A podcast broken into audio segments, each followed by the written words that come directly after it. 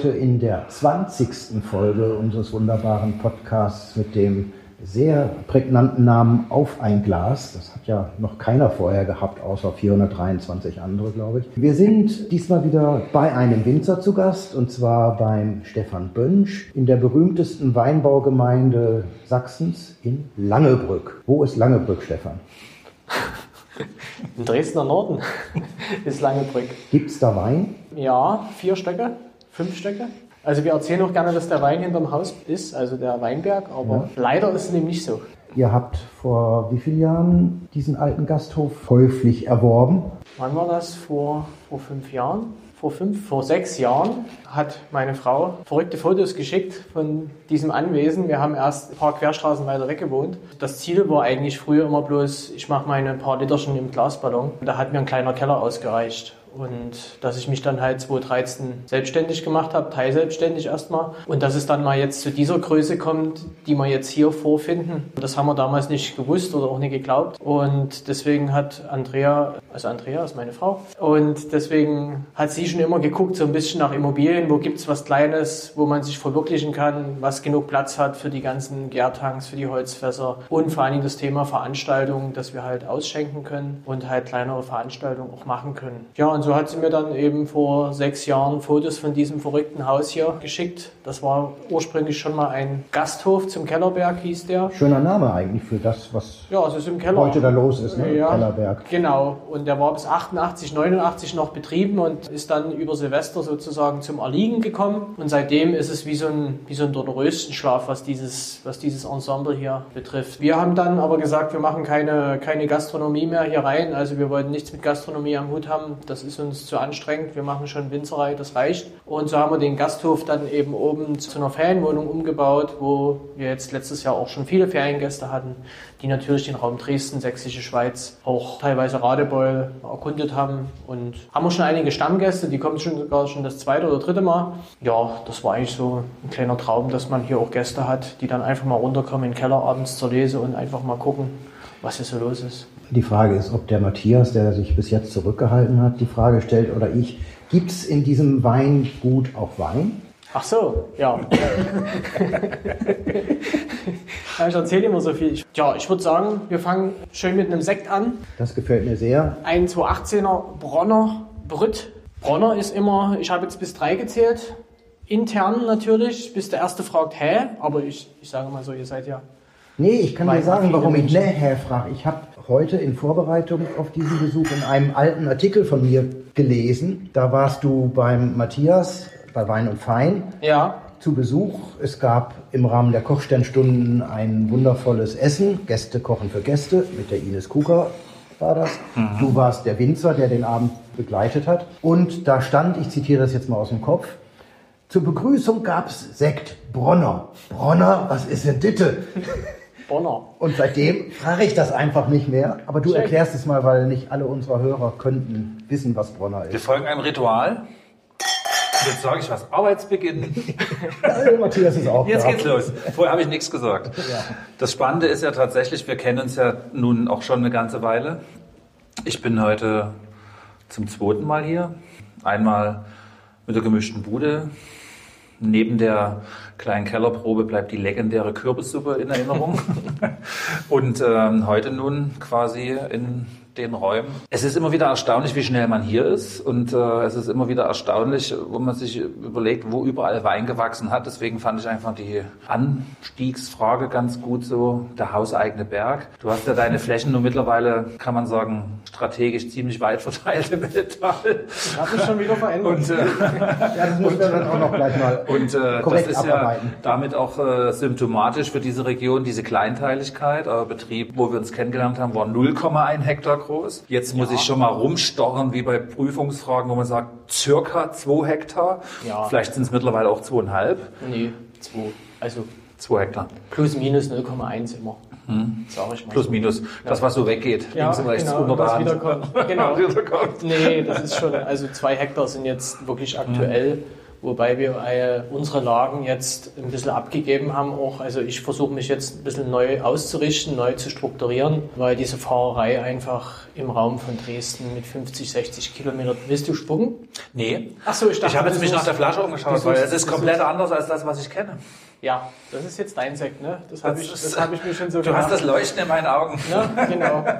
Das Okay, haben wir noch zu besprechen. Aber Ähm, kommen wir erstmal zum Sekt. genau. Ja, sag mal was zu Bronner.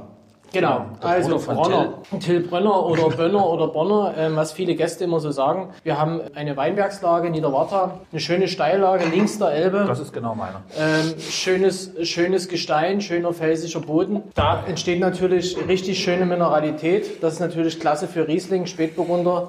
Und was steht noch alles auf dem Berg? Das, da steht Bronner, jetzt wollte ich schon Bonner sagen. Ähm, da steht Bronner, Cabernet d'Ursa, Cabernet d'Orio und ein bisschen Scheurebe und Grauburgunder. Das ist ein ganzer Hektar, den wir dort bewirtschaften. Also eigentlich nicht den ganzen Hektar, sondern nur den halben. Den anderen macht eben die Frau Melzer noch, von der ja der Berg ist. Ich habe immer jahrelang überlegt, was machst du mit dem Bronner oder mit dem Bonner? Und A, es kennt keiner und B, bin ich so der Mensch oder der Winzer, der die Sachen immer erstmal ausprobiert auf einem ganz niederschwelligen Niveau. Also das heißt, der Wein ist immer in mein standard ins Firma Weiß mit reingeflossen. Und irgendwann habe ich dann gesagt, den probierst du mal als Sekt weil der hat eine schöne Säure bei einer schönen Reife noch. Und es ist, ähm, wie gesagt, eine Neuzüchtung. Soll Richtung Weißburgunder gehen, also vom Geschmack. Man hat ja diese Piwis damals gezüchtet, um irgendwann mal einen Grauburgunder, Weißburgunder oder Riesling oder sowas zu ersetzen. Und so ist der Bronner steht eigentlich für einen Weißburgunder. Und er ist extrem pilzwiderstandsfähig. Also das habe ich jetzt über die letzten Jahre so gemerkt. Äh, Pflanzenschutzthema ist einmal im Jahr. Das ist zur Blüte mache ich das, zur Sicherheit. Und ansonsten hat er so dicke Schalen. Also der ist auch sehr Botrytis äh, beständig und Mehltau sowieso. Aber das äh, möchte ja sein, weil Pi, wie heißt ja Pilzwiderstandsfähig. Aber nur widerstandsfähig. Ja, natürlich. Das ist äh, nicht das Zeichen, dass es 100 Pro sein muss, Ja. aber damit ist einmal erklärt für die, die sich nicht Genau. so sattelfest fühlen, was denn Herr Piwi ist. Nun schon wieder, was für Ja. ein Apotheker. Genau. Und äh, zum Standort, das ist linkselbisch. Richtig verstanden? Koserbaude. Ja, Koserbaude, dann äh, wieder Watter, kommt als nächster Ort und dann links hoch und dann es fragen mich viele, ähm, wo ist der Weinberg? Ich sage, jeder Nordhang hat auch einen Südhang. Irgendwann geht es wieder runter. Und das ist dann gleich genau gegenüber. Genau. Und, Und, das, und das ähm, im Anhang. das- Sehr gut.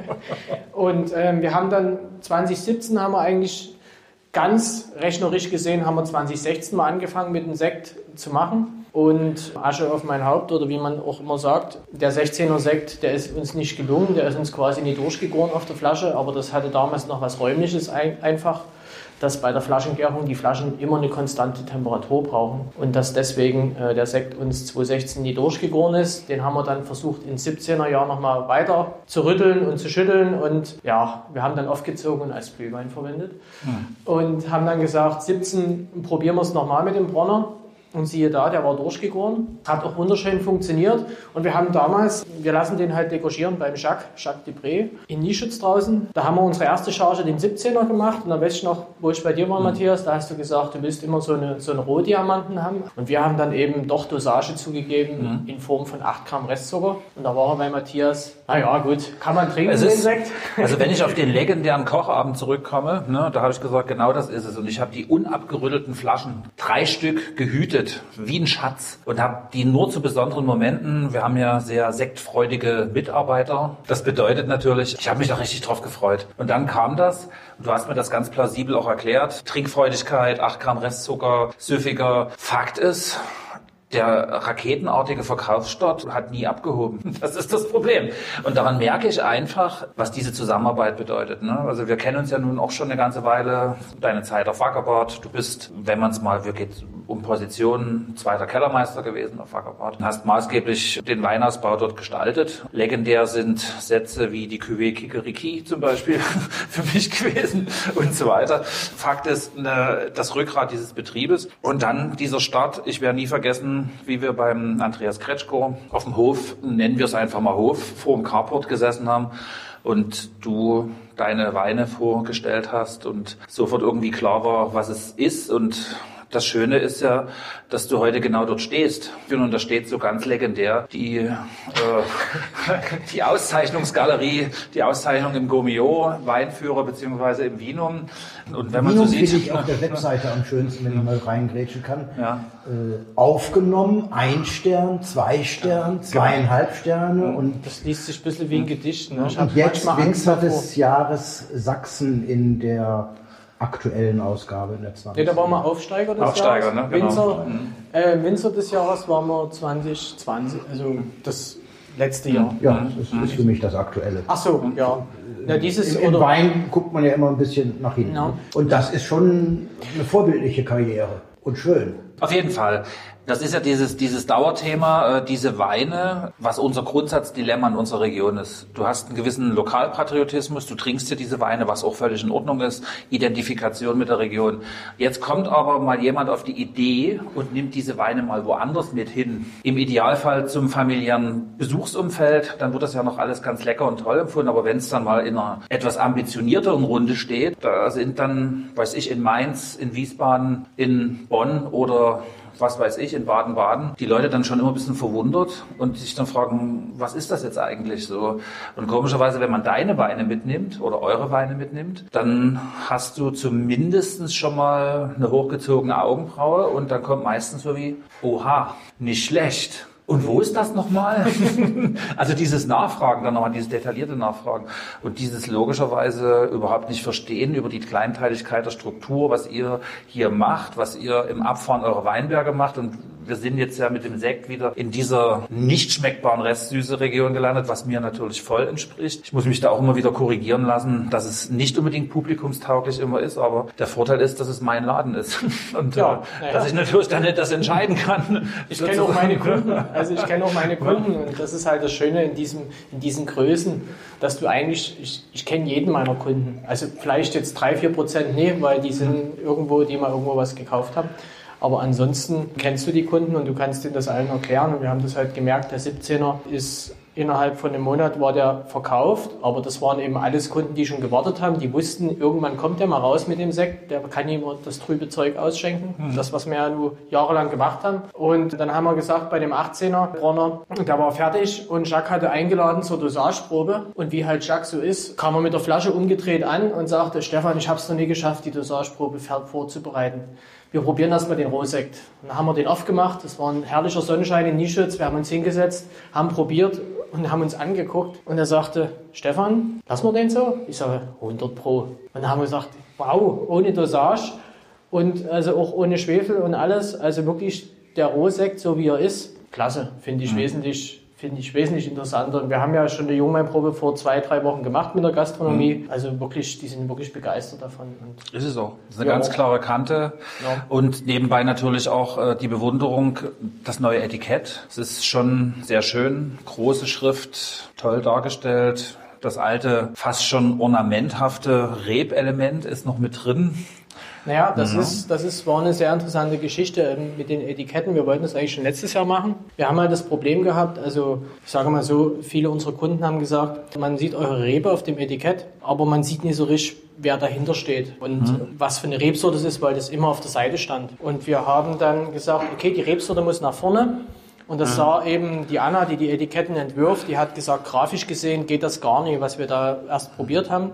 Und da hat sie gesagt, lasst mich mal machen. Und mhm. da haben wir auch gesagt, Anna, mach. Und dann hat sie mir das erste Mal das Etikett gezeigt und ich habe erst gedacht, oh, das geht gar nicht. Mein Name ist so groß und ich bin ja von der Natur aus, bin ich ja schon eigentlich ein zurückhaltender Mensch. Ich komme jetzt zwar schon die letzten Jahre mehr aus mir raus, aber ich habe dann auch gesagt, Anna, irgendwie gefällt es mir jetzt. Und da hat sie gesagt, Stefan, du gehst jetzt mal in den Vordergrund und die Rebe geht mal in den Hintergrund. Mhm. Weil du bist der Winzer, ja. du bist der Macher, du machst die Weine und das ist dein Name, der dort steht. Und dann habe ich gesagt, unter dem Aspekt hast du recht. Und dann fanden mhm. wir das richtig geil. Zusätzlich haben wir dann natürlich jetzt noch unsere, unsere Produkte. Das sehen wir dann, wenn ich die ganzen anderen Flaschen alle mal rausgeholt habe. Wenn man die dann auch mal nebeneinander stellt. Das passt sehr gut. Wir haben jetzt drei Qualitätsstufen. Wir haben das Handwerk, das ist die mhm. Basisqualität. Mhm. Dazu gehört unser weißwein unser rotwein und der Rosé. Dann kommen die Gesellenstücke, das sind alles 100% Steillagenweine, die wir aus unseren eigenen Flächen auch machen. Und dann kommt die Meisterklasse, das sind dann so Spielereien. Holzfass, Barrique, spontan vergoren und noch dreimal halbiert die Trauben und pipapo, was man alles machen kann. Das finde ich sehr schön, weil seit Jahren reden wir durchaus auch in diesem Dreierklüppchen plus einige mehr darüber, dass man so eine Abstufung nach außen hin mhm. für den Kunden noch zeigen kann. Das Vorbild ist, ist nicht ganz das richtige Wort, aber dann doch auch nicht das ganz falsche Wort, ist ja schon der VDP mit seiner Pyramide. Genau. Und wir hatten immer gesagt, das muss ja nicht die gleiche Terminologie sein. Das Spannende ist ja die Idee dahinter, zu sagen, es gibt eine breite Basis, die ist gut und dann wird es immer enger und immer besser. Und wenn ich das richtig sehe, bist du außerhalb der VDP-Betriebe, deren wir zwei haben, der einzige in Ich habe jetzt auch mal überlegt. Also ich Mir ist kein anderer bekannt. Die haben zwar alle unterschiedliche Weine, aber keiner äußert sich. Keiner äußert sich so konkret. So klar und so konkret. Schwammig. Ich habe mich sehr gefreut. Mhm. Und dass damit natürlich eine neue Konzeption der Etiketten einhergehen muss, ist klar. Mhm. Und ich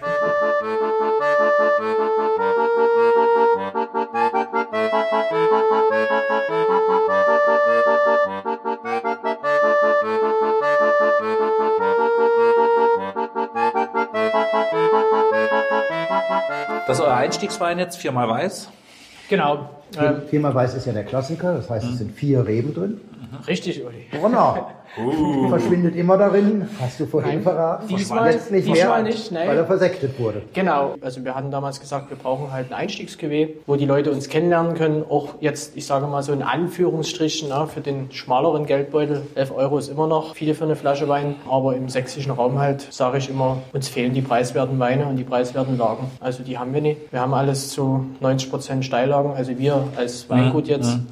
Hier arbeiten wir natürlich auch in dem Bereich, beim Handwerken arbeiten wir halt ein bisschen was auch mit Zukauf. Ne? Also von sächsischen Winzern, wo wir Trauben zukaufen, damit wir dort auch ein bisschen mehr Masse machen können. Und das ist bei den Handwerken auch klar kommuniziert. Und bei den Gesellenstücken ist es dann 100% die eigenen Lagen. Was haben wir drin? Müller-Thurgau schon immer als Hauptbestandteil. Ähm, das ist auch unser eigener Müller. Dann haben wir ein bisschen Riesling drin, ein bisschen Weißburgunder. Nee, Quatsch, Weißburgunder dieses Jahr nicht, sondern Kerner. Den haben wir aber nächstes Jahr schon wieder nicht mehr, weil wir die Lage abgegeben haben. Und ansonsten noch einen kleinen Schwapp Traminer. Aber das ist nur aus dem Grund, damit er viermal weiß heißt. Aber es ist schon spürbar. ich wollte gerade sagen, also man schmeckt schon ein bisschen was. Hatte jetzt auch mal jemand gesagt. Hat mich auch ganz schön erstaunt. Also das, es sei denn, der Kerner. Das sind, ist so, Kerner, ja so der bringt eigentlich so diese, diese, diese, diese Früchte, also ja. diese gelben Früchte. Ja. Und der Müller mhm. bringt ein bisschen was Würziges. Mhm. Der Riesling, der bringt ein bisschen Säure dazu. Und ansonsten... Ist ja. das schon Traminer? Im Nachhall ja, schön, ja, schön präsent. Diese leichte Würze, diese etwas süßliche Frucht, finde ich jetzt nicht unanimierend. Also ja, ist wie gesagt sehr kühl. Das ist jetzt aber nicht schlimm, steht ihm. So soll es auch sein. Also das ist ja bei uns, dass das Cuvée ist eigentlich fast auch bei uns eigentlich so ein Gastro, eine Gastro-Geschichte. Hm. Das den Siehst du das auch Preis so? Siehst du das auch so, dass viele Gastronomen noch sagen, ich nehme immer einen preiswertesten Wein vom Weingut, damit ich was Sächsisches auf der Karte habe, so auf der Fläche? Dann haben wir so N2. N2. Hm. Gastronomen. Aber der Rest, die sagen klipp und klar, wir wollen, wir wollen die anderen Weine, mhm. weil das sind dann die Lagenweine, die, mhm. die speziellen Sachen, wo wir wirklich für mhm. uns mit dem Namen stehen. Weil das also, ja, ich nämlich bei uns du bist genauso. ja auch nicht bei den schlechtesten Gastronomen vertreten. Also 100 Prozent der noch aktiven Sterne-Restaurants führen dich. Ja, ja, das ist ja nicht schlecht. Eben. Also für die Sterne.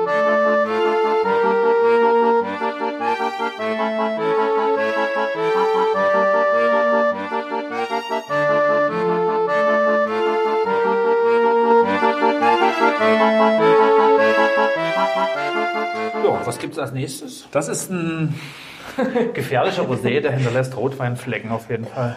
Ja. Ja, der Rosé ist, ist so, eine, so eine schöne Geschichte. Bei uns hat es beim Rosé letztes Jahr, wir hatten Frost in Niederwarta, wo wir eigentlich den Cabernet d'Ursa hernehmen für den Rosé. Und da hat es uns alles weggefroren und den Dornfelder, den wir auch für den Rosé nehmen, da war die Kirschessigfliege drin und so hatten wir dort nur noch 50 Kilo. Da habe ich gedacht, jo, wo gibt es dieses Jahr einen Ballon Rosé? Dann kam ein Anruf über einen befreundeten Winzer. Da gab es einen, der hat jemanden gesucht, den er seine Flächen verpachten kann. Mhm. Der ist aus der Genossenschaft ausgestiegen. Und dann habe ich mir den Berg angeguckt. Dann haben wir schnell auf der Weinbaukartei das umgeschrieben, die Rebrechte auf mich. Und einen Tag später konnten wir dort sozusagen von meiner Fläche ernten. Nicht schlecht. Und das war dann eben Regent gewesen. Der Regent war natürlich schon völlig überreif. Also der war schon am Zusammenschrumpeln. Jetzt habe ich mir überlegt, machst du doch lieber einen Rotwein draus oder machst du jetzt, einen, aber ich habe gedacht, Rosé ist Cashflow. Ja. Dann haben wir gedacht, wir machen den Rosé, also gleich ganz Traubenpressung gemacht, also gar nicht irgendwie mit einer Maischestandzeit, um ja hier nicht so viel Reife reinzukriegen. Aber mittlerweile, wir haben ja fast 13 Alkohol. Sagen, Ist schon sehr Äh, vollmundig. Das ist ein Rosé, nicht so ganz leicht, sondern Ja. das ist schon, aber die Frucht, die ist genial. Zum Fleisch. Ja, eine Bratwurst, ne? Ja, das Deswegen. ist, das ist, ein, das ist ein, wirklich ein Fleischwein. Da kannst du was gebrauchen. Sag mal so, wenn, wenn ich mir so Weinfest kompatible Abende vorstelle, da bist du nach zwei, drei Flaschen wirklich sehr gut dabei. Ja. Vor allen Dingen, wenn man dann nicht mehr mit Kühlen hinterherkommt, dann greift er direkt. Hat eine schöne Phenoligkeit im Glas, ja. Also ist schon, Ja, ich bin schon- sehr ordentlich schlieren hier. Ich bin schon Fan von Kirchenfenster. Phenol. Also das, das ist schon die Gerbstoffe. Der läuft schön. Ja, der war, der war einfach ein Tick zu reif. Die Kalifornier würden jetzt wahrscheinlich Wasser reinmachen, aber Oder eine Sprite. Eiswürfel.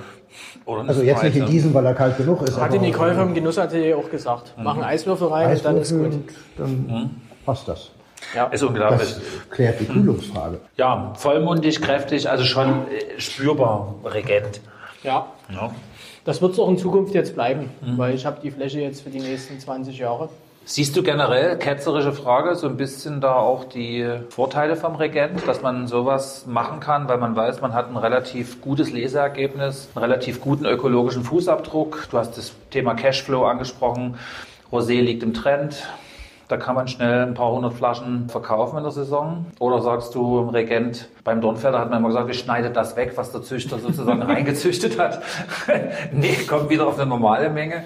Ich wollte eigentlich nie Regent haben. Das, Also, deswegen das diese ist- spitzfindige aber- Frage, ich habe es an deinem Gesicht schon man, gesehen. man wächst ja mit seinen Aufgaben. Ne? Wenn Ihnen das vor die Füße fällt, Mhm. sage ich mal so, dann musst du das nehmen, weil für, für, für ein Rosé möge mir jetzt jeder Regent-Fanatiker nicht Gibt's böse die? sein oder so. Ich glaube schon, es gibt ja auch Müller-Thurgau-Fanatiker. Ich bekenne mich zu einigen Rebsorten, die Mhm. mich wirklich richtig interessieren, die dann auch natürlich dann in die Meisterklasse aufsteigen Mhm. oder erstmal in die Gesellenstücke. Aber ich glaube, in Regent wird es nie. Mhm. Es ist mir zu einfach.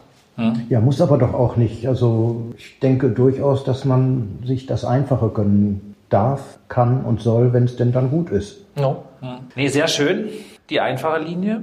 Die einfache Linie, genau. Das sind diese beiden Weine dann? Das sind die Einstieg? beiden und dann kommt eigentlich noch das Rotwein-Cuvée, ähm, das, das zweimal rot dazu. Das habe ich aber jetzt, das liegt ja noch im Fass und das wird noch gefüllt. Den würde ich aber jetzt nie probieren, sondern ich würde jetzt erstmal mit den quasi Gesellenstücken weitergehen.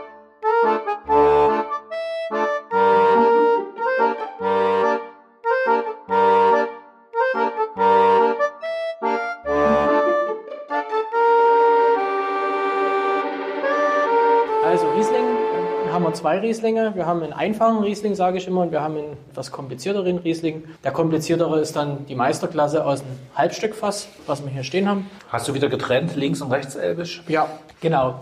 Das ist ähm, jetzt alles rechtselbisch, Radebeul und Meißen rechtselbisch von unseren Lagen. Einmal in Radebeul am Goldenen Wagen und dann in Meißen auf dem Mariaberg. Alles rechts der Elbe. Normale Gesteinsverwitterung, Syenitböden. Der Riesling ist bei uns, also ich, machen, ich versuche ihn so zu machen, dass er einfach fließt, dass er schmackofatzi ist. Auch schön trocken eingestellt. Hat eine schöne Würze, Ja. hat den Pfirsich wieder. Der kommt jetzt natürlich noch nicht so raus. Wenn wir dann, ich denke mal, in einer Stunde nochmal probieren, ist der richtig, teilweise auch ein bisschen salzig schon. Das passt schon. Mhm. Aber das ist eher so der trinkische Riesling. Das habe ich übrigens hier in der Region das erste Mal bei dir kennengelernt und beim Andreas. Diese beiden goldenen Wagen, Rieslinge. Luftlinie 80 Zentimeter voneinander getrennt durch die Treppe. Und diese Salzigkeit, wo man wirklich mal erklären kann, Mineralität, was man sonst immer so lässig sagt. Stehe auch gerade da, Hände in Hosentaschen, total cool. Boah, mineralischer Typ. Ja, aber komischerweise, wie, wie, wie schmeckst du es? Wenn man, ich habe jetzt auch das Gefühl, ich habe Lust, jetzt so über die Lippen zu lecken, es ist ein gewisser Speichelfluss. Du fragst mich immer nach Essen. Jetzt, das wäre hier Fisch. How much is the Matthias, fish? was würdest du denn hier zu essen? Oh, äh, Hühnchen. Mineralisches Hühnchen. nee, aber da, das macht Spaß. Da kann- Auch eine schöne Das Trinkfluss, Wurst. Hühnchen mit Absolut. Salz, Zitronen. Genau. Ja, warum nicht? Ne? Salz-Zitronen bei Lea Linster. Ja, jetzt kommt er langsam. Also du Grüße an merkst, Shazad an der Stelle. bin ich dann wirklich gespannt, wenn die noch mal ein bisschen einen kleinen Tick wärmer geworden sind, was natürlich wirklich besser ist. Aber hier auch wieder ist, eine äh, sehr schöne Benoligkeit. Du liebst das.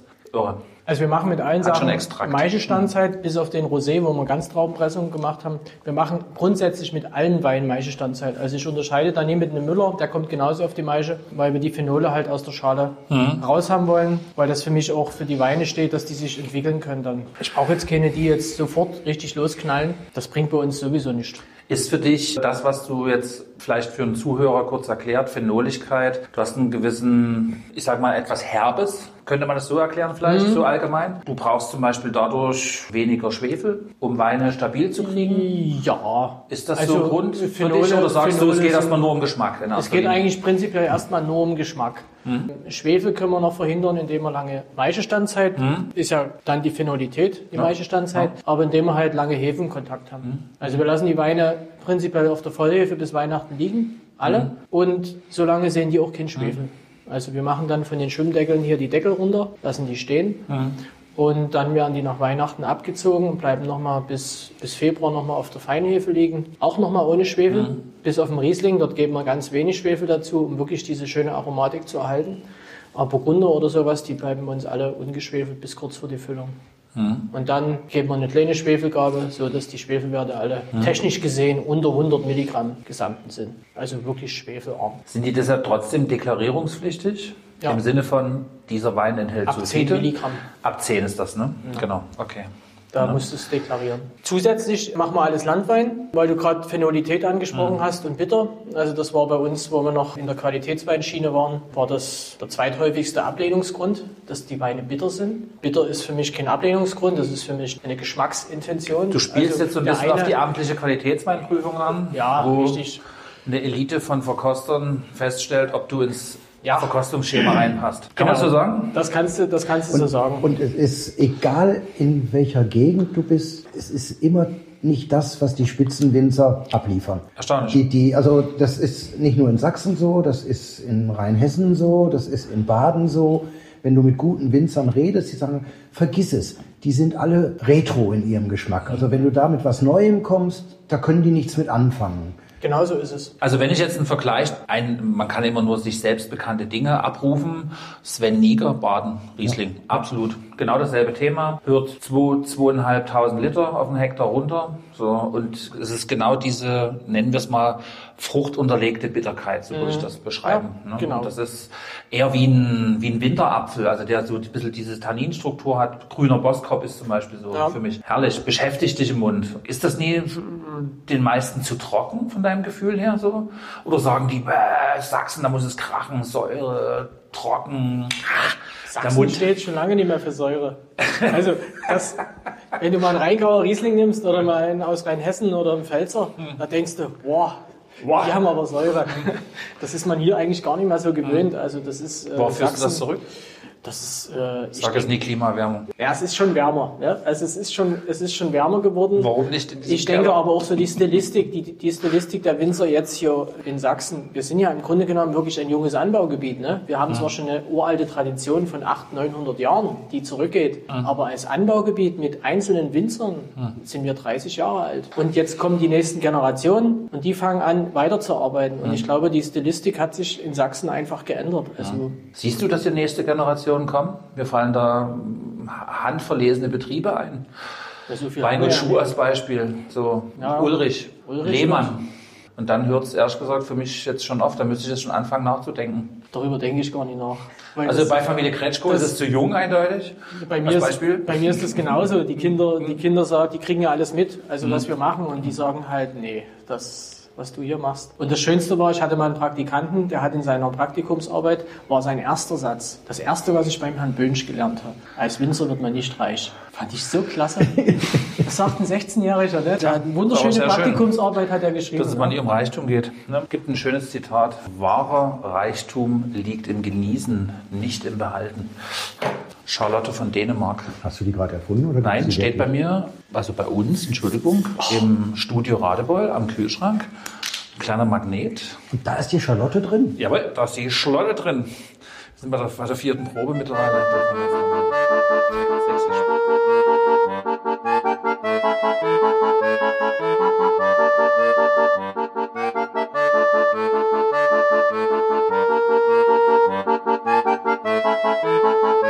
So, was haben wir als nächstes? Ein Wiesburgunder. Wiesburgunder. Das ist ja, der wird jetzt wahrscheinlich der Kälte massiv zum Opfer fallen. Aber ich will nicht so viel vorne wegnehmen. Ja, der braucht wirklich Wärme. Der ist zu reduktiv. Na gut, Weißburgunder ist ja eh generell jetzt nicht so in die Nase springend. Der Weißburgunder, der kommt aus der Lage Mariaberg, rechtselbisch auch gesehen. Wir haben letztes Jahr von der Anja Fritz die Hälfte vom Mariaberg gepachtet und dort steht halt Weißburgunder drauf. Das waren knapp 350, 400 Liter und da haben wir erstmal gesagt, wie ich schon vor uns eben gesagt habe, wir fangen erstmal klein an, wir gucken mal, in welche Richtung der geht. Ganz neutral gehalten ist Ich finde ihn gar nicht so reduktiv, wenn ich Ist- mal ehrlich sein darf. Nee, jetzt- ich hatte es mir schlimmer vorgestellt. Jetzt war es dann doch ganz. Ja? Also, mach dich jetzt mal nicht schlechter mit deinem Kühlschrank, als es ist. nee, ist Nee, ein animierender, trockener, kräutriger Soll- genau, Wein. Ne? Kräutrig, Kräutrigkeit steht für diese Lage halt ganz groß. Haben wir auch teilweise unseren Traminer her. Wir sagen immer so ein bisschen Sterneanis hat er. Also das ist so ein bisschen was Würziges. Ich merke bei solch gut gekühlten Weinen immer, dass meine Zahnfüllungen absolut in Mm. Ordnung sind. Also, ja, und tatsächlich ein bisschen, aber Anis im Sinne von so eben auch ein bisschen diese leichte Bitterkeit für mich. Finde Mm. ich aber animierend. Also würde mir Spaß machen. Man assoziiert das damit, mit der Bitterkeit, ne? Solche Gewürze. Ich hätte wirklich mal Bock drauf. Gemeinsam können wir mal ein Projekt draus machen, eine Muschel-Zimt-Suppe zu machen, weil Zimt ist bei uns Zimt, immer ja. Grießbrei, Zimt, Zucker, äh, weihnachtliche Gewürze, Pulsnitzer, Pfefferkuchen, Mhm. Milchreis, Apfel und Zimt. Ist, aber komischerweise Zimt ist scharf. Ist Richtig, also Ja. ist mein Empfinden so. Und wenn, du wenn du, wenn du so, ein- so ein Fond, so eine Brühe machst mit diesem Zimt, das hat schon Power. in der türkischen Küche, Balkanküche, ja auch als Gewürz mit eben diesen beabsichtigten Dingen dabei. Genau, das war das Zeichen für den nächsten Wein. Sehr schön. Richtig. Also nicht, dass die anderen unsympathisch gewesen sind. Also man hat, man hat auch mal immer in der, in, im Ausschank, wenn die Weine zu kalt sind, ich mache ja prinzipiell erstmal richtig kalt, hat man oft welche, die sich dann beschweren, dass der Wein zu kalt ist. Dann sag ich immer, was ist einfacher? Der Eiswürfel? Also schon farblich, schöne leichte rosa Stichigkeit. Was ist leicht? Schon eine deutlich sehbare. Lasst euch erstmal probieren. Die Weine sind, also nochmal kurz Nachfrage, es ist alles komplett gefüllt. Ja, So, direkt komplett gefüllt, komplett verkauft. Ich gehe in die Ich gehe hier in die nicht vorhandene Nebentür und falle direkt durch. Was hast du dir dabei gedacht bei dem Wein? Weil der ist ja von der Nase her schon anders. Ja, Ne? Ich sehe es doch an deinem Gesicht. Ich freue mich du, über den Grauburgunder. Du willst jetzt irgendwas hören. Das ist ja komplett was anderes. Nee, ich, ich, ich freue mich einfach. Ich will bloß nie das, das Wort schon vorne wegnehmen. Das, ich will euch ja nie beeinflussen. Was geil. Ich wollte gerade sagen, nie sagen wir geil, dass der Wein geil ist. Würden wir nie sagen. Genau, ist nämlich dieses Jahr mein Lieblingswein. Und komischerweise ist Grauburgunder für mich immer so, der ist da, der steht in jeder Warte auf dem Berg, aber ich habe mir nie so richtig was dabei. Ich habe zwar, ich lege davon ein bisschen was ins Holzfass, also sächsische Eiche, ungefähr ein Drittel immer davon. Das war schon immer so meine Intuition. Du hast Grauburgunder, dieses ganz, ganz, ganz, ganz, ganz, ganz kleine 100 Liter Fass gezeigt. genau, das war unsere zweite Gibt es Generation einen. Namen für, für diese ganz kleinen Fässer? Schnuckelchen? nee, H3 oder H4. Ich, ich würde einfach sagen 100 Liter Fass. Ja. H für Holz. Centaurier. Genau. Hier ich stehe lässig gelümmelt auf H8. Genau. Gehen Sie über H1 zu H8. Genau, ohne 4000 Euro einzuziehen. Genau. Genau, nee, das, das sind sächsische Eichenfässer, die haben wir uns vor, ich glaube vor fünf Jahren oder vor vier Jahren haben wir uns die angeschafft. Eben das Thema Grauburgunder da reinzulegen, aber eben nur teilweise, weil das ist einfach zu derb, die sächsische Eiche, die ist so rau. Die nehmen wir natürlich von Spätburgunder noch, aber ansonsten jetzt Riesling Halbstück oder so, was wirklich 100% Holzfass ist, oder jetzt wie Grüner Veltliner Barrique, dann nehmen wir keine sächsische Eiche. Die ist mir zu, zu heavy. Und für einen Grauburgunder aber passt. Und äh, wir haben uns beim Grauburgunder immer so Gedanken gemacht, naja, der Grauburgunder, der lief immer so ein bisschen nebenbei. Der war da, der war okay, aber das, das war... Und wir haben ähm, jetzt im Weinberg dort ein bisschen was mit Einsaaten gemacht, wir haben viel mit organischen Dünger gemacht, haben dort auch ordentlich jetzt bewässert letztes Jahr und das hat dem Grauburgunder, glaube ich, ganz gut getan. Und der hat so viel Stoff. Und dann noch mit Einsaaten arbeiten wir jetzt auch, dass der Weinberg auch mal schön blüht und grünt. Das ist bei uns jetzt, das machen wir jetzt im größeren Stil auch. Und wenn es mal nicht so toll läuft, fängst du an, Honig zu schleudern. Dann. Richtig. Dann können wir den Gommel ja mal zu ihm schicken. Genau. endlich mal Weinhonig. Genau, der Weinhonig vom Gommel. Das ist der Radebeuler Marktimker. Hallo Christoph, falls du zuhörst. Aber hier hast du auch wieder Gerbstoffe. Hallo Also Christoph, schöne- du hörst ja zu. Ne? Aber das Holzfass schmeckt dir nie, ne? Es ist, wenn man es weiß, ist es vielleicht unterschwellig ein bisschen da. Es ist definitiv am Anfang aber erstmal irritierend. Deswegen fragte ich, was hast du dabei gedacht? Weil eigentlich geht man Ach von so. dieser Buttrigkeit, Schmelze. Ich sag mal jetzt, das ist auf hohem Niveau jetzt gejammert, das ist eine gewisse Ruppigkeit jetzt. Mhm. So. Muss man sich tatsächlich reintrinken in die. Das ist ja ein schöner Ablehnungsgrund. Der Wein ist ruppig. Aber ich glaube, das stand bei uns auch schon mal. Immer, Der Winzer ist ruppig. Genau. ja, der häufigste Ablehnungsgrund war bei uns untypisch. Ja, das- haben sie gerne. Was willst du dazu essen? Fleisch. Echt? Und geräucherten Fisch. Ja, eher. Nö, Fleisch Richtung- kannst du genauso Richtung was Tatar. machen. Tatar, ja, aber ja, ein Rindtatar, aber wenn du mit Sardelle arbeitest zum Beispiel im Rindtatar, wo du auch diese fischige Salzigkeit drin hast, Mhm. kann man super kapern. Wenn du das Rindstatar mit der Sardelle ohne Rindstatar, aber dafür mit Kapern machst, das schmeckt auch nicht schlecht. Genau. Machen wir also das vegetarische Rindstatar. Oder selbst so was Schönes, wenn man eine Polenta macht und du machst dort einen geräucherten Käse rein. Ist auch fordernd. Du sagst, es ist nur ein Maisgrieß, aber schon ganz schön. So, das Habe ist ich hier eine jetzt Flasche ohne Etikett, weil davon habe ich zu wenig Etiketten bestellt gehabt. der Premium Rosé jetzt? Genau. Nee, das ist unser Blanc. Ach, Das ist Blanc Noir aus Dornfelder. Nein.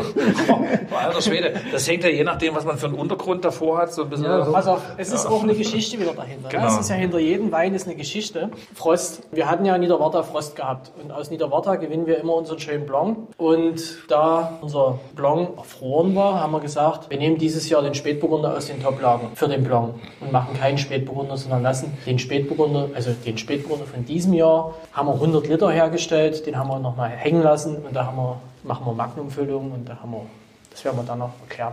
Aus den Toplagen den Top-Spätburgunder genommen für einen Blanc hast du natürlich dann auch so viel Farbe. Trotz Ganztraubenpressung. Du kannst Mhm. einfach nichts machen. Und da habe ich mir gedacht, Mensch, lass doch jetzt die Farbe so sein, wie sie ist. Das ist eben ein dunkler Blanc. Also ein Noir de Blanc. Ja, warte mal, warte mal, warte mal. Das Schöne ist ja, im südeuropäischen Raum gibt es ja die Gris Blancs. Ja. Also quasi Burgunder, Grauen, die sozusagen rosa sind. Ja, bitte doch. Willkommen. Die Ladies betreten die Bühne. Tata. Hat gar nichts zu trinken, ne? Doch. Wie denn das? Das ist ein Weinkeller. Ist denn die, Die die, leuchtenden Augen die, der die Wurst schon fertig? Oder? Die Wurst ist fertig. Genau. Der Wurstkäse ist eingetreten. Wurstkäse. Dann probieren wir noch die Scheu, dann haben wir die Gesellenstücke weg Mhm. Genau. und dann kommen wir zur Machen Meisterpause. eine Wurstpause. Dann machen wir eine Wurstpause. Wieso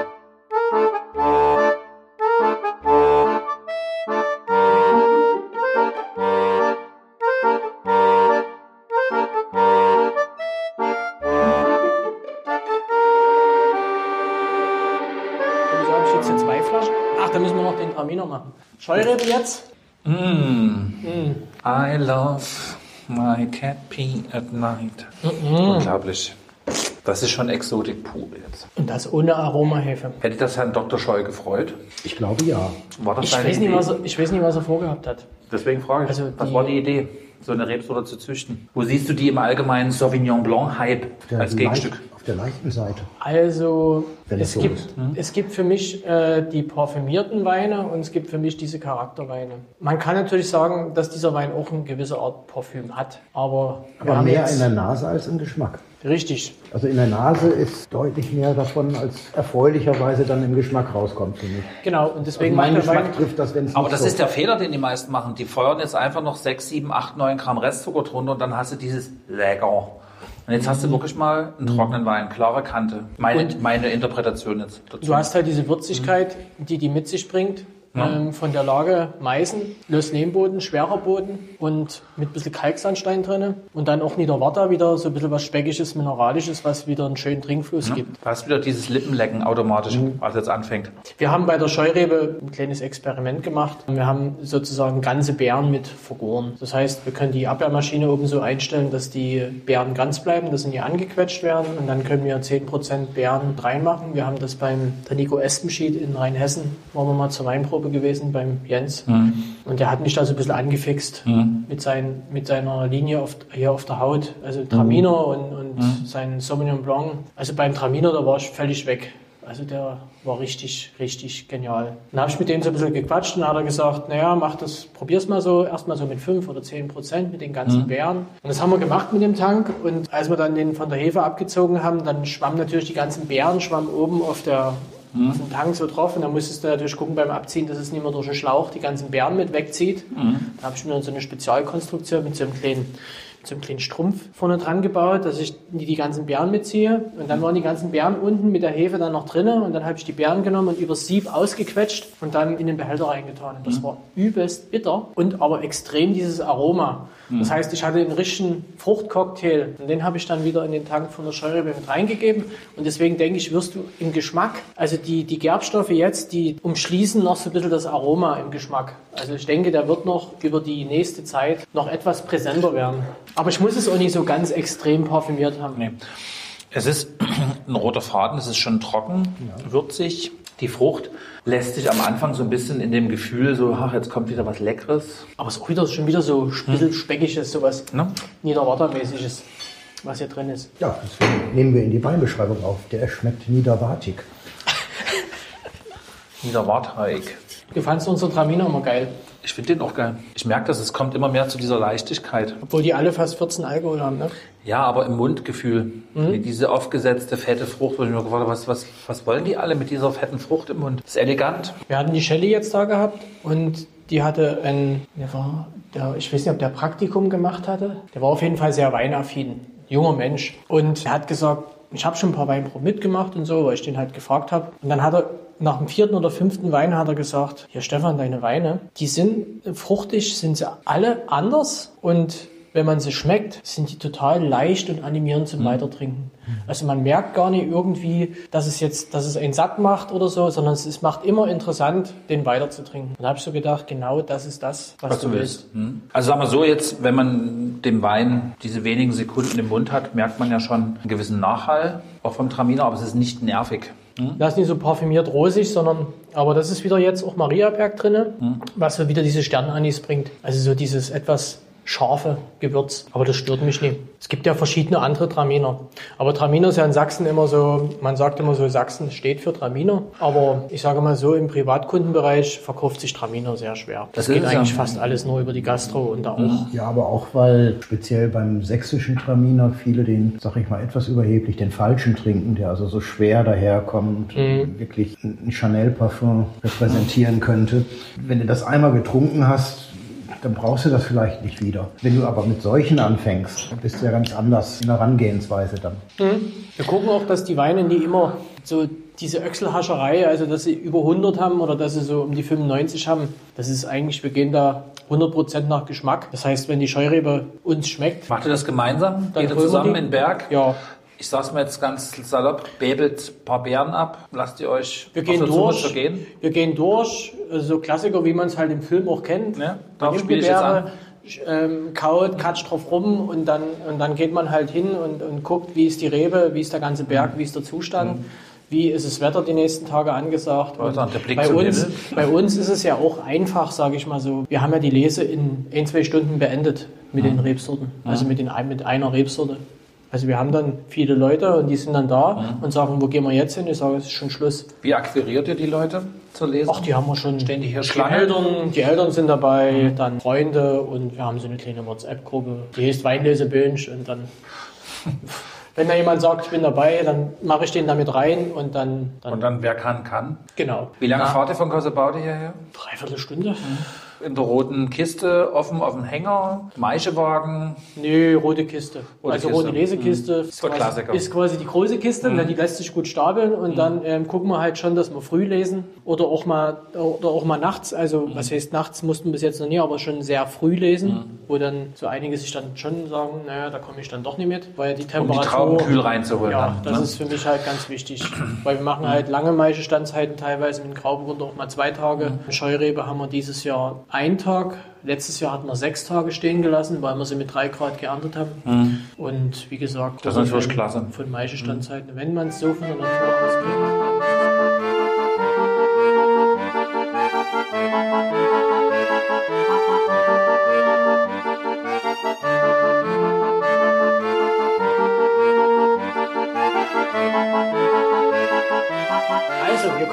Meisterklasse. Wir probieren jetzt einfach mal die Weine noch aus dem Jahre 2019. War es natürlich noch nicht die Meisterklasse, aber jetzt die 220er sind dann in der Meisterklasse drin. Also Meisterklasse heißt dann bei uns, die Weine werden vom Weinberg her schon mal anders bewirtschaftet. Also dort gucken wir, dass wir die Trauben halbiert werden, dass teilweise nicht gegipfelt wird. Also die Triebe oben werden nie abgeschnitten, sondern es wird alles gewachsen. Also wachsen lassen, was zu wachsen ist.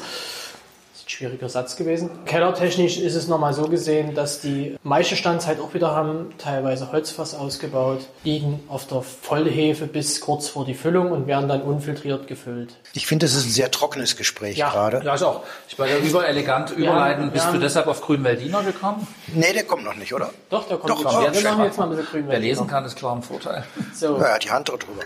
Also, genau, Grüner Veltliner. Viele fragen ja, warum machst du was mit Grünen Veltliner? Und der gehört eigentlich nicht nach Sachsen. Dann sage ich aber, boah, was gehört schon nach Sachsen? Wer sagt uns das, was nach Sachsen gehört? Prinzipiell mache ich die Weine, die mich interessieren, die mir Spaß machen. Und dazu gehört definitiv der Grüne Veltliner. Recht Ich war mal ein halbes Jahr in Österreich gewesen. Ich wollte gerade sagen, du hast eine österreichische Teilvergangenheit, oder? Ja, genau. Also ich war im Burgenland gewesen, beim Weingut Umatum, um einfach ein bisschen mehr über Rotwein zu erfahren eigentlich. Aber beim Herrn Umatum habe ich es ein halbes Jahr ausgehalten und dann bin ich wieder zurück nach Sachsen, weil dann mein Sohn zur Welt kam. Das war sozusagen mein Auslandseinsatz. Heutzutage können die Winzer ja nach Neuseeland, Australien, Südafrika, Schweden überall hingehen, überall wächst Wein. Das ist, Schweden gefällt mir. das ist ein sehr... Island. Ja, Norwegen gibt es ja auch schon was. Also da gibt es schon schöne Tendenzen. Aber bei mir war es halt, wie gesagt, bloß Österreich gewesen und es ging halt immer übers Kremstal nach Hause und dort habe ich dann die grünen Veltliner kennengelernt. Und ich liebe halt Rebsorten, die so viele Spielarten haben. Also du kannst, jetzt sind wir wieder am Anfang, wo wir vorhin über Regent und Müller-Thurgau gesprochen haben, oder Dornfelder, das sind für mich Rebsorten, die gehen immer in die Bärigkeit, haben immer eine Brombeere, haben immer, oder Müller hat immer was Blumiges, Muskatisches egal wie reif er ist, ob er jetzt 80 hat oder 85 oder 79 oder 78, ist egal. Aber ein Riesling oder ein grüner Veltliner oder Silvaner oder Spätburgunder, die haben unheimliche Spielarten, je nachdem wie reif sie halt sind. Und das ist das, was mich reizt. Und beim grünen Veltliner ist es eben genau das Gleiche. Wenn du den frisch erntest, wenn du den jung äh, erntest, dann kommen eher die pfeffrigen Noten, die frischen Noten raus. Wenn du den reif erntest, so wie diesen, kommen eher dann zu Papaya, Mango, also so richtig tropische Früchte. Und wenn du dann noch eine Würzigkeit, ein bisschen was Pfeffriges dabei hast, dann ist das für mich perfekt und du kannst mit Holz ein bisschen rumspielen, kannst rein Edelstahl ausbauen. Welche Region ist da dein Vorbild so? Also ganz komischerweise habe ich da das Wakram-Gebiet Das kennengelernt. ist ja Leben Löstboden geprägt. Das ist, äh, da gibt es ja das Lössmonster. Das, das nennt sich richtig, also diese Schiene, das ist das Lössmonster genannt. Hammergeile grüne Veltliner. Also, und dann das Thema roter Veltliner. Habe ich auch erst kennengelernt durch die grüne Veltliner Reise. Ganz interessant, aber weinbaumäßig gesehen der Horror. Schlimmer als Kerner. Das Zeug wächst nach links und rechts überall hin. Überall hin. Also du musst Menge. beim, beim roten Veltliner musst du ganz krass Laubarbeit beachten und die Traubenqualität, also die Traubenbearbeitung auch beachten. Da sieht man schön von der Farbe her, ist es schön kräftig, das gefällt mir immer ganz gut an grünen Veltliner. Wir haben ja dann hier den 20er. Und man fragt sich immer, warum hieß der grüner Veltliner? Aber man sieht es mal wirklich an der Farbe, dass es richtig äh, Richtung in das Grüngelb geht. aber Und schon. Wie gesagt, hier sind die Reben drei Jahre alt, also richtig jung noch. Wir haben eine Selektion gepflanzt. Selektion heißt, der Veredler geht durch seinen Weingarten und sucht sich ein paar Reben raus, wo er sagt, der hat eben ganz kleine Beeren, der hat ganz kleine Trauben oder der, ist, der wächst nach oben oder je nachdem, was man eben sich so wünscht von der Qualität her. Und er hat sozusagen diese, diese Rebe selektioniert. Grüner Veltliner ist ja eigentlich ein Massenträger. Also der hat ja, kann man jetzt nicht sehen im Ton, 40 Zentimeter. gut 40 Zentimeter Trauben. Und es kann auch ein richtiger Massenträger sein. Und die Traube an sich bei der Selektion ist auch so groß. Aber der hat ganz kleine Beeren. Also der hat wirklich so kleine Kullerbeeren, Durchmesser einen Zentimeter, wenn man das so sagt. Und da hat man natürlich viel Fruchtfleisch und viel Schale, im Gegenzug zu wenig Saft. Und das ist natürlich wieder für die Maischestandzeit was wunderschön ist, dass du mehr Phenole wieder drin hast und mehr Aromen. Also für dreijähriges Rebmaterial ist das schon sehr präsent. Ne? Also man merkt auch, es fehlt jetzt der oft zitierte lange Nachhall, aber es ist auf jeden Fall ein mittlerer Nachhall, um es jetzt mal ein bisschen technisch auszudrücken. Aber passt. Es passt so sehr, dass ich mir nachschenken möchte. Und am Wochenende reden wir wieder auf. Pfeffer suche ich jetzt nasal. Bin ich jetzt auch nicht fündig geworden. Geschmacklich ein bisschen für mich. Eher weißer Wenig, Pfeffer. wenig, ja. wenig ja. Pfeffer. Ja. Wo wächst der? Der wächst in Meisen im Rauental, auch linkselbisch, aber wie Beim gesagt, Biken. diese, diese schöne Lage, endlich mal einen Löslehmboden gehabt zu haben, als wir die 2013 bekommen haben, haben wir die von einem alten Winzer bekommen, die hat die uns verkauft. Und als ich da auf der Lage stand, habe ich so auf den Boden runtergeguckt und der war erstmal alles tot gespritzt, also mit Roundup. Immer schön Glyphosat, aber der war auch schon ein paar 80 gewesen, der konnte, ja, der konnte nicht mehr. Da habe hab ich dann so in den Steilen da rumgewühlt und da habe ich so gedacht, wow, hier ist ja Kalk drinne. Und da habe ich erst gedacht, das wäre Muschelkalk, aber dann habe ich mir von einem Geologen sagen, das ist bloß Kalksandstein. Das ist quasi der Kalk für Arme. Wenn es natürlich Muschelkalk gewesen wäre, wäre es natürlich für die für Sachsen das Beste gewesen. Da fällt Aber- mir jetzt sofort Karl-Heinz Werheim ein. Wäre schön gewesen, aber trotzdem, ähm, der Löslehmboden hat mich schon gereizt. Und deswegen haben wir auch gesagt, wir roten dort alles, ziehen alles raus, machen eine Begrünung rein, um den Boden wieder zum Leben zu erwachen. Und das hat auch alles funktioniert. Und haben jetzt dort, wie gesagt, die Scheurebe stehen und jetzt den gesamten grünen Veltliner. Und ich denke, der Löslehmboden, also durch das Kräftige, das ist einfach für den grünen Veltliner. Und wie gesagt, die Reben sind drei Jahre alt. Gut, wir haben ja auch noch einen Hektoliter Ertrag von 30 bis 40 maximal. Das ist jetzt noch extrem wenig. Wer außer dir macht noch grünen Veltliner in Sachsen? Der Freddy, Das ist Frederik Fauré, Ja, genau. Freddy macht auch Grünweltliner. aber andere nicht. Nee. Das ist aber auch gar nicht so, ich gucke nie irgendwie, ob jemand das macht oder so. Oder bei mir waren auch schon welche da und haben gesagt, ja, sie müssen mehr Grauburgunder anpflanzen, der verkauft sich sehr gut. Ich sage, ich verkaufe nur das gut, was mir auch gefällt. Also das, wofür ich stehe. Und wenn das eben die Krebsorte ist, dann werden wir die auch verkaufen. Und ich denke, beim grünen Veltliner muss man auch, sage ich mal so, ein bisschen, oder generell, wenn man was neu einführt in sein Weinsortiment, braucht man immer so ein bisschen Atem, bis man was bekannt macht. Man braucht ein bisschen Geduld, man muss es ein bisschen bekannt machen und dann, sage ich mal so, bei den Mengen ist das kein Wie viel Problem. Und produziert jetzt ihr über die Jungweinprobe. Also von dem 19er grüner Veltliner haben wir jetzt noch vier, fünf Kisten da. Also 30, Aber insgesamt, was 30 war so die 30 Auflage? Was kann man sich da vorstellen? Da hatten wir 300. 300. Und jetzt von dem, von dem 20er haben wir jetzt 400 Flaschen. Den würde ich jetzt gleich anschließend probieren. Da haben wir Wir jetzt. gehen mittlerweile zu den gefüllten Gläsern über. Ja, das ist quasi eine Fassprobe. Liegt jetzt noch im Barrik. Eine gefühlte Flasche. Jetzt kommen wir ähm, Thema französische Eiche. Ist in Burgund äh, hergestellt worden, die Eiche. Es ist ein gebrauchtes Fass gewesen, was wir uns gekauft haben. Und vorher hat Scheurebe drin gelegen. Und der Fasshersteller sagt, er betont die Fruchtigkeit der Weine. Herr Gräfe meldet sich. Muss ich haben, muss ich haben, muss ich haben. Ich auch. Weißt du, woran er mich erinnert? An Schloss Gobelsburg. Kult im Veltliner Status. Schloss Gobelsburg. Okay. Geil. Ist, Das ist geiler Scheiß. ja. Willkommen in der Meisterklasse. Ich sage mal so, ein, man hat den grünen Veltliner, habe ich ja nie angepflanzt, um den irgendwie ins Cuvée mit rein zu verschneiden, weil das ist gar nicht, das ist Würde ja mir das mal spontan noch nie viel einfallen. Und ähm, Außer im gemischten Sorten. also man hat schon, man hat schon eine, man hat schon eine, ähm, einen Grundgedanke hat man schon, wenn man das anpflanzt. Und man sagt, man pflanzt dann noch eine Selektion, um wirklich äh, guten Ertrag zu kriegen, Mhm. also gute Qualitäten zu kriegen. Und der Rest ist reines Bauchgefühl. Mhm. Ich habe dann, ich hab dann gedacht, den willst du auf jeden Fall ins Barrik legen, aber willst du nicht natürlich nicht in so ein knallhartes Barrik schön getoastet reinlegen, sondern du willst Mhm. ein Holzfass haben, was wirklich dezent da ist. Und dann habe ich dann gesucht nach gebrauchten Barriks bei der, bei der Firma Eder, das macht jeder so. Viele sagen, wir nehmen keine gebrauchten Barriks, weil wir nie wissen, was drin war. So, und das sagt mir wieder mein Gefühl, so wie das ganze, die ganze Aufmachung war und wie lange die schon am Markt sind, so schlecht können die nicht sein. Und da habe ich dann dort gesehen, da gab es einen Barrik halt aus dem und dem Holz, aus dem und dem Jahr und da lag vorher Scheurebe drin.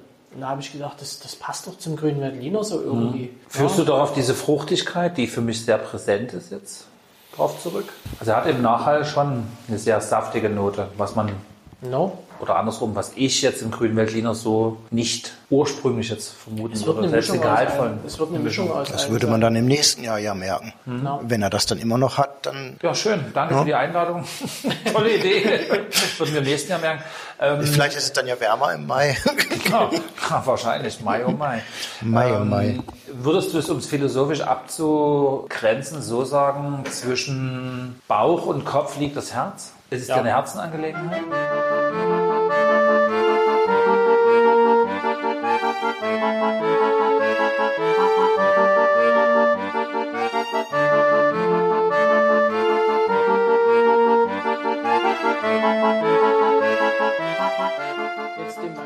Ein bisschen Luft.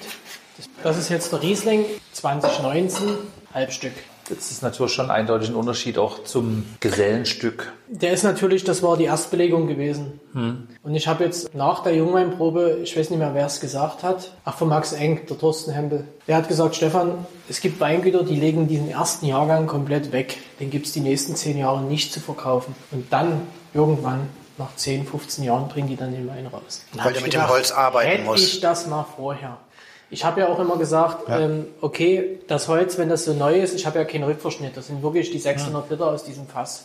Es ist erstmal massiv, wenn du diese Flasche einen halben Tag so, also oder jetzt mal so halb voll oder dreiviertel voll einfach stehen lässt, auch bei Raumtemperatur. Du hast am nächsten Tag erst wirklich den Riesling. Das ist noch zu, zu massiv, also für mich. Deswegen, aber wir haben den trotzdem im Verkauf. Wir verkaufen den auch. Also ich Jetzt lege ich mir nicht zurück. bin auch fasziniert, ne? das ist schon komplex, sind wir uns ja einig. Ne? Nö, die finde ich lecker, nehme ich nochmal sechs Flaschen. Das ist irre. Wir probieren den gleich mal so aus dem Fass. Aber du hast gerade gesagt, lege ich mir nicht zurück. Das ist Ja, ja, so, ein, das ist ja so ein altes Thema zwischen Matthias und mir, wo, wo wir leider uns nie streiten, weil wir uns ja einig sind. Warum legen sich sächsische Winzer nie Wein zurück? Das, brauchen. ja, das mit dem Geld brauchen ist doch immer so, wie viel mehr Geld kriegst du, wenn du dir jedes Jahr 5% zurücklegst? Brauchst du natürlich mehr, als wenn du dir jedes Jahr 50% zurücklegst. Das kannst du nicht, das sehe ich ein. Aber auf Dauer kriegst du dann einen Stock von etwas gereifteren Weinen. So muss ich immer zum Gräfe gehen, weil der macht das. Der legt die einfach hinten ins Regal, da findest du keiner. Ich Und beim, beim Aufräumen sagt man, oh, geiler Zwölfer, geiler Achter. genau. Das liegen lassen, das machen wir schon mit den Rieslingen, das machen wir bei uns mit Spätburgunder. Das werden wir jetzt auch mit dem grünen Veltliner anfangen und eventuell auch beim Grauburgunder werden wir auch mal was liegen lassen. Das entscheiden wir auch rein intuitiv, dass wir das dann irgendwann mal dann in speziell, Spezialveranstaltungen ausschenken. So eine Art Raritätenkeller Ja, ist nicht also- geplant. Naja, wo? Na, unabhängig vom Wo, bist du ein Typ für Ja, Botrytis, lastige nee, nie Botrytis. Edelsüße Nö, das nie. Das Geschichten? nie. Also nicht edelsüß, also edelsüß edelsüß? schon, aber nie Botrytis lastig. Mhm. Warum nicht Botrytis lastig? Das ist für mich zu, zu einfach. Das das ist auch schön. Ja, die, Ja. Jetzt haben wir einen Titel für den Podcast. Das ist für mich zu einfach. Naja, es, ich, ich sage immer lieber einen, einen, schönen Eiswein, der, der gesund ist und vielleicht nicht ganz so viel Öchsel hatte, als ein Eiswein, der voll mit Botrytis ist. Wo Keine die- Frage. Wo die, wo die diesen, Wenn man es kann. diesen Ton. Naja, das ist eben, ja, deswegen. Botrytis ist mir zu einfach. Aber wir probieren jetzt gleich mal den aus dem letzten Jahr. Zu den Lagen. Also da kommt bei uns äh, Niederwarta komplett rein, der Riesling. Und Meißen, auch linkselbisch der Goldkorn. Wo ist das? Das ist, wenn du den, den Plossen hochfährst, die Schlängelkurve, Ja. und dann einmal rechts wieder runter, das ist der Goldkorn. Da gibt's Wein?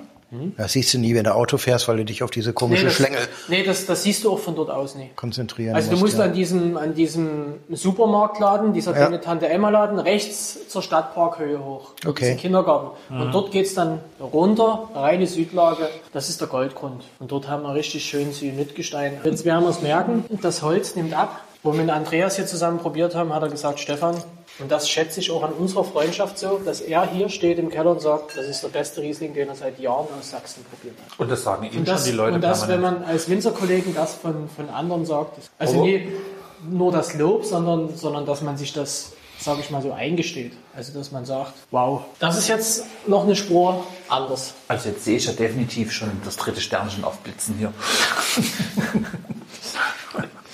ja, immerhin ein Wein. Ne? Und das ist genau das, was ich meine. Jetzt nimm diesen Wein irgendwo mit hin nach Deutschland, in irgendeine Weinbauecke, stell das auf den Tisch. Das Schöne ist, wenn dann Leute nicht sagen, der kommt dort und dort her, sondern boah, Das hat was für mich vom, vom großen Gewächs. das ist definitiv so. Ja, der hat noch. Der Ja, ist ja auch im Sächsischen ein schöner Begriff, nur GG, Grand Cru. Geht gut. Geld gut. Geht gut.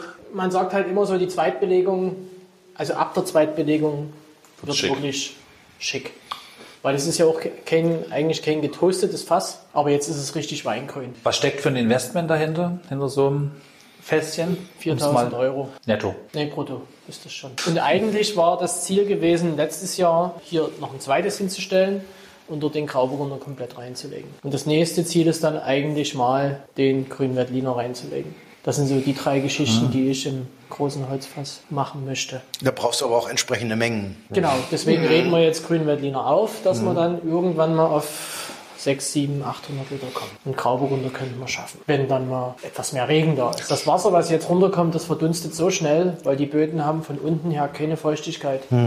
Die das im Prinzip nochmal halten. Also wenn du jetzt, jetzt hat sie den Regen, jetzt kam ein bisschen Wind, ein bisschen Sonne und wenn du durch den Wald läufst, läufst du über raschelndes Laub und Ja. das ist nie normal. Es ist, Ist es nicht gut? Nee. Und die Rebe hat ja ihre Wurzeln einen Meter tief. Du kannst beim Dürremonitor mal reingucken vom Helmholtz-Zentrum. Also kann man im Internet einfach mal eingeben. Und dann siehst du die Entwicklung der Böden bis 1,80 Meter Tiefe in den letzten zwei Jahren. Und der ist jetzt noch in Sachsen bei Dunkelrot. Also extrem trocken. Also bei 1,80 Meter Tiefe. Wo geht da aus eurer Sicht die Reise hin? Begrünung, Begrünung, Begrünung. Also wir haben letztes Jahr so einen kleinen Versuch gemacht. Wir haben ähm, Spätburgunder angepflanzt. Und am Anfang, also wir haben ja immer gelernt, wir müssen sensen und sensen und die Begrünung runterdrücken, damit die kein Wasser verbrauchen. Wasserkonkurrenz. So, wenn du aber jetzt mal als Mensch in den Wald gehst, wenn es heiß ist, dann merkst du, im Wald ist es ein angenehmes Klima. Ja. Und genauso ist es mit dem Boden. Wenn du die Begrünung oder, den, oder eben deinen Bewuchs einfach mal stehen lässt, dann gehst du mal früh mit deinem Schuh mal durch und dann merkst du, der ist nass. Du gehst am Nachmittag durch, der ist dann zwar trocken, aber wenn du mal reinfährst, merkst du immer noch, es ist ein anderes kühl. Klima, Mhm. als wie wenn das runtergesenzt ist. Und da haben wir letztes Jahr bei der Junganlage komplettes Unkraut stehen lassen, auf dem Mariaberg. Das saß dann so hoch das Unkraut, also hier so halber, halber Stefan. Ne? Und du hast die Reben, du hast die Reben gar nicht mehr, du hast die Reben gar nicht mehr gesehen. Und dann hat die Anja gesagt, kurz vor Tags auf dem Weingut, sagt sie, Stefan, kannst du das jetzt mal runtersensen? Das sieht wirklich schlimm aus. Und dann habe ich das runtergesenzt und da hast du gesehen, die Reben waren teilweise so hoch, auch ein bisschen so hoch, aber die haben es überlebt. Und die waren grün, die waren dunkelgrün und die haben sozusagen den Schatten der Begrünung genutzt, um dass sie nicht ganz austrocknen. Und das wird so ein großes Thema werden, wo viele Leute noch umdenken müssen. Ich denke auch, dass die Schönheit des Weinbergs der falsche Ansatz ist. Also im Schwäbischen, wo ja die Hausordnung erfunden wurde und die Kehrwoch und, Speziell und, am Freitag. und all das, ja, ja, habe ich in Brackenheim, größte Weinbaugemeinde, einen Winzer kennengelernt, der seinen Wein wild wachsen lässt. Der Wein heißt dann auch Wildwuchs. Und natürlich haben wir ihn gefragt, und was sagen die Nachbarn? Er sagt, Spießruten laufen. Ja. Weil das geht gar nicht und er lässt es nur von Schafen bewirtschaften. Also das heißt, er schickt seine Schafe hin und es sieht wild aus und überhaupt nicht schwäbisch. Aber geiler Wein. Der heißt auch Wildwuchs. Der heißt Wildwuchs. Liegt immer bei mir. Bordeaux-Flasche. Liegt immer bei mir im Keller. Weißes Etikett, schwarze Schrift. Ah, schöner Wein. Da ist mir dieses Prinzip erstmal bewusst geworden. Einfach zu sagen, ich, ich lasse es mal laufen und ich lasse es mal gehen. Und der Wein entwickelt sich dann sehr natürlich und wird sehr, sehr, sehr, sehr, sehr, sehr, sehr. Sehr intensiv. Sehr, sehr, Ja, er sehr, wird sehr, sehr. intensiv, er wird würzig, die Trauben werden kleiner und lockerbeeriger. Und er lässt es einfach gehen. Fa fauler Witz.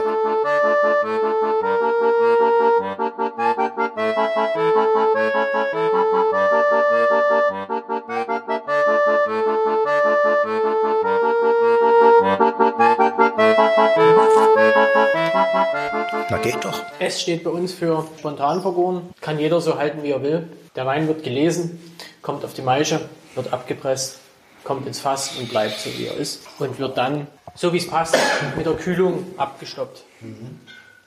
Und Herr Gräfe küvettiert. So die, die, Ah ja, die er Hesitation im jetzt, er Sprachgebrauch. macht sich jetzt Er macht quasi sich jetzt einen, eine einen gefälligen. Riesling. Gefällig ein Riesling, klar. Das Der wird ist auch jetzt- die Nicht-Riesling-Trinker abholen. Der ist jetzt frisch gefüllt. Also ist noch ein bisschen verschlossen, der kommt noch, der ist jetzt noch ein bisschen zu, zu, zu. Aber schöne Restsüße von knappen 18 Gramm, 13 Alkohol, den kannst du auch liegen lassen. also für die Moderation Zeit. knappen 18 Gramm. Knapp 18, schön. Ja, 18,5 oder 17,5. Also bei Nee. knapp hätte ich eher 17 als 18,5. Das ist, wir schreiben auf die Etiketten auch keine Geschmacksrichtung drauf oder das, das, das muss jeder Kunde für sich selber entscheiden, was für ihn trocken ist und was für ihn halbtrocken ist. Und ja, wir haben die, die Richtung lecker, saulecker und geil. Boah, ey. Boah, ey. Genau, das ist schon boah, ey. kannst du machen. Ja. Ja, Du hast es ja vor uns ein bisschen angesprochen, die ähm, Neigung der Kollegen zu solchen Weinen, also der gastronomischen Kollegen. Ist ja auch aus meiner Sicht irgendwo klar, weil das eine wesentlich höhere Kompatibilität hat. Da sehe ich eher so die Solisten zum anspruchsvollen Wegzwitschern. so, also da kannst du höchstens sagen, nach der dritten Flasche fetzt dann richtig. Ne? Aber hier, das bietet natürlich eine unglaubliche Bandbreite auch an Möglichkeiten, was man da machen kann. Das ist erstaunlich für die kleine Rebfläche. Also das muss man auch nochmal übersetzen. Ne? Also 2, 4, 6, 8, 10, 12, eine Fassprobe 13, 14. Wir haben jetzt gerade den 14. Die roten haben wir noch gar nicht. Genau, weil die roten sind ja rar in Sachsen. Ist schon eine ganz schöne Bandbreite. Eigentlich wollte ich das nie. Auf zwei Hektar. Ja? Was ich absolut vermisse zwei hier, Hektar. und Ulrich schaut schon unaufgeregt mit den Füßen, den Goldriesling. Wieso haben wir ja keinen Goldriesling? Können wir uns nie leisten. Weil, Zu teuer, Gold halt. Ja, das goldene Riesling ist. Kann man es auf den Punkt bringen, dass eine Rebsorte ist, die nie notwendig ist? Goldriesling war immer so, äh, so wie ich das. Ich meine, ich bin ja kein Ohrwinzer, also ich bin ja nie mit Winzerei groß geworden. Aber als ich damals die Winzerlehre 98 begangen habe, haben wir als erstes den Goldriesling gelesen. Und dann hat dann der Meister gesagt, und hier drüben steht ja noch der Riesling. Und da habe ich dann gesagt, wieso lesen wir den Goldriesling zuerst, wenn wir dann als letztes den Riesling lesen? Da hat er gesagt, der Riesling ist die Königin der Weißweine. Da sag ich, wieso lesen wir dann jetzt Goldriesling? Konnte er selber nicht so richtig erklären.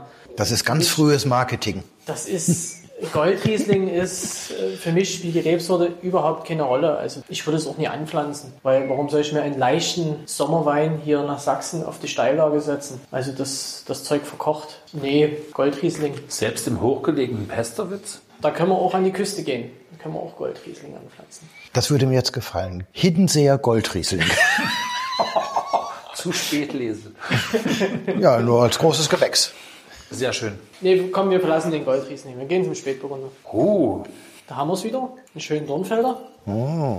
Ja, ich, muss Genauso mich, ich muss mich beim Spätburgunder immer erklären für die Farbe und das ist sehr anstrengend. lass mich raten, Mazeration? Ja, lange Mazeration. Und wir haben hier französische Klone gepflanzt. Ist auch ein mischbärischer Klon mit dabei. Und die bringen halt extrem viel Farbe und extrem wenig Ertrag. Was heißt denn extrem weniger Ertrag? Also 20 Hektoliter auf dem Hektar. Also das ist wirklich minimal. Übersetzt das sind 2000 kleine, Liter auf das einen sind- Hektar. Das sind ne, kleine Träubchen. Da holen, Und einen Hektar hat er nicht. da holen Grossisten Wenn ich zwei Hektar hätte, dann hätte ich jetzt davon quasi 4000 Liter. 11, 12, 13.000 runter. Ja, dann ist die Erstbelegung von 9 Fass, also der 18er, sächsische Eiche. Und warum ist die jetzt hier nicht zu ruppig? Die sächsische Eiche, habe ich bei dir gelernt, sei ruppig, aber nicht beim Spätburgunder. Der ist gemütlich. Ja, das war ja der das, was... Rotwein bringt ja ein bisschen mehr Tannine mit sich. Ja. Und wenn du, und wenn du im Weißweinbereich hast du wes wesentlich weniger Tannine, weil du hast ja keine Maischegärung, sondern du hast nur eine Maischestandzeit. Und so löst du ja mit, durch, durch die Maischegärung für den Rotwein löst du ja wesentlich mehr Tannine. Auch teilweise Tannine natürlich aus den Kernen. Da kannst du natürlich auch schöne, schöne Gerbstoffe vom Holzfass dagegen setzen. Okay. Das funktioniert.